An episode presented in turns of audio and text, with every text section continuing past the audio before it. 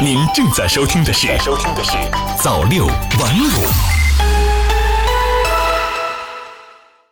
新华视点微博消息：中华护理学会理事长、北京协和医院护理部主任吴新娟五月十二日在国务院联防联控机制新闻发布会上说。截至二零一九年底，全国注册护士数量达到了四百四十五万，较二零一八年的护士数量增加了约三十五万。大专以上学历护理人员超过百分之七十。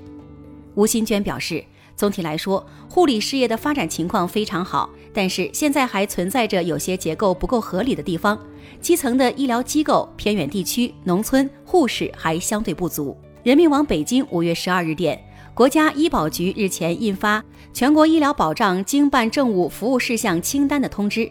通知指出，二零二零年八月底前，各省级医疗保障部门要认真遵循全国清单的规定内容和格式要求，按照六统一和四最的要求，全面完成本省清单和办事指南的发布。此外，二零二零年底前将全面建成医疗保障经办政务服务好差评制度体系。新华视点微博消息，记者十二日从二零二零珠峰高程测量登山队了解到，受天气影响，修路及在山体上铺设保护路绳，后续登山者可借此攀登。队员当天从海拔八千三百米的突击营地出发，但未能修通至顶峰的路，现正往海拔六千五百米的前进营地下撤。修路队员将等待天气窗口，择日修通顶峰路线。新华视点微博消息。外交部发言人赵立坚十二日说，据了解，中国海关在对进口肉类产品进行查验时，连续发现澳大利亚个别企业多批次舒华牛肉产品存在违反双方主管部门共同确定的检验检疫要求的情况。为保障中国消费者健康和安全，中方决定即日起暂停接受四家澳企业肉类产品的进口申报。并已通报澳方主管部门，要求澳方全面彻底调查原因，并作出整改。新华社北京五月十二日电，我国非洲猪瘟防控工作取得阶段性成果。二零一八年后五个月，二零一九年全年和今年前四个月，全国非洲猪瘟监测病原学阳性率分别为百分之零点三六、百分之零点零九、百分之零点零三。各地报告疫情数据。病死生猪无害化处理数量、农业农村部受理的疫情举报数量等也呈下降趋势，没有发生区域性重大动物疫情。新华社北京五月十二日电，记者十二日从教育部召开的新闻发布会获悉，二零二零届高校毕业生八百七十四万人，同比增加四十万人，毕业生人数再创历史新高。央视新闻客户端消息，据统计。今年来自五十二个未摘帽贫困县家庭的高校毕业生共有十三点二九万人，其中建档立卡家庭的毕业生是四点五五万人。教育部高校学生司司长王辉表示，将对这部分学生就业实施专项帮扶，要求高校要建立台账，根据毕业生的不同情况实施一人一策进行帮扶，有针对性的开展就业指导和服务。还要指导高校配合有关部门，为符合条件的毕业生发放求职创业补贴。新华社哈尔滨五月十二日电，十二日下午，随着牡丹江医学院附属红旗医院最后四例境外输入新冠肺炎确诊病例临床治愈出院，四百零九例经绥芬河口岸入境并由黑龙江省收治的输入病例全部出院。中国网五月十二日讯。近日，人社部印发应对新冠肺炎疫情影响定向援助湖北省人力资源和社会保障工作的意见，其中提出，在百日千万网络招聘专项行动中设湖北专场，协调财政部加大对湖北就业补助资金转移支付力度，会同财政部研究制定对湖北地区及湖北籍劳动者就业创业专项支持政策。对湖北地区和湖北籍高校毕业生给予一次性求职创业补贴。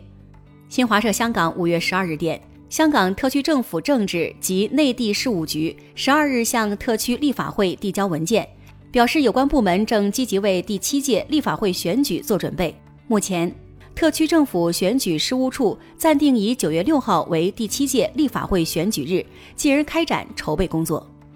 新华社南京五月十二日电。在太平洋海域圆满完成长征五号 B 运载火箭首飞等海上测控任务的“远望五号”船，十二日上午返回中国卫星海上测控部码头，累计海上作业八十一天，安全航行两万余海里。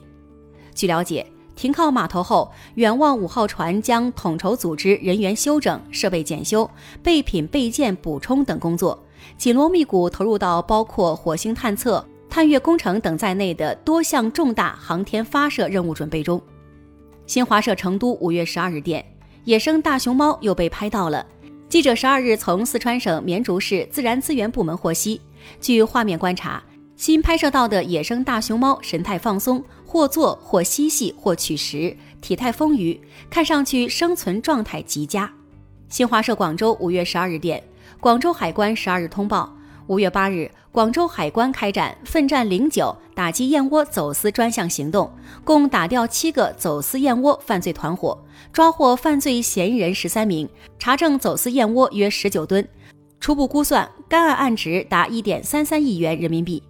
海关提醒：根据有关法律规定，燕窝、罐头装燕窝除外等动物产品属禁止携带和邮寄进境物，如需输入动物产品。应在进境前办理动植物检疫审批手续，进境时持输出国家或地区的检疫证书，向进境口岸海关申报，经正常通关手续缴纳税费，检疫查验合格后方可进境。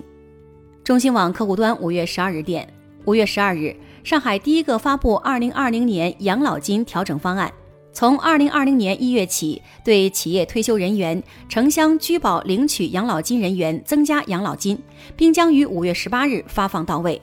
企业退休人员一是每人定额增加七十五元，二是按本人职保缴费年限每满一年增加一点五元，三是以本人二零一九年十二月的基本养老金为基数增加百分之二点三，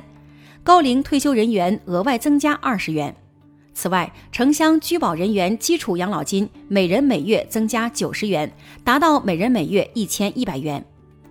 中新网五月十二日电，十二日，中国消费者协会网站发布五一小长假消费维权舆情分析报告。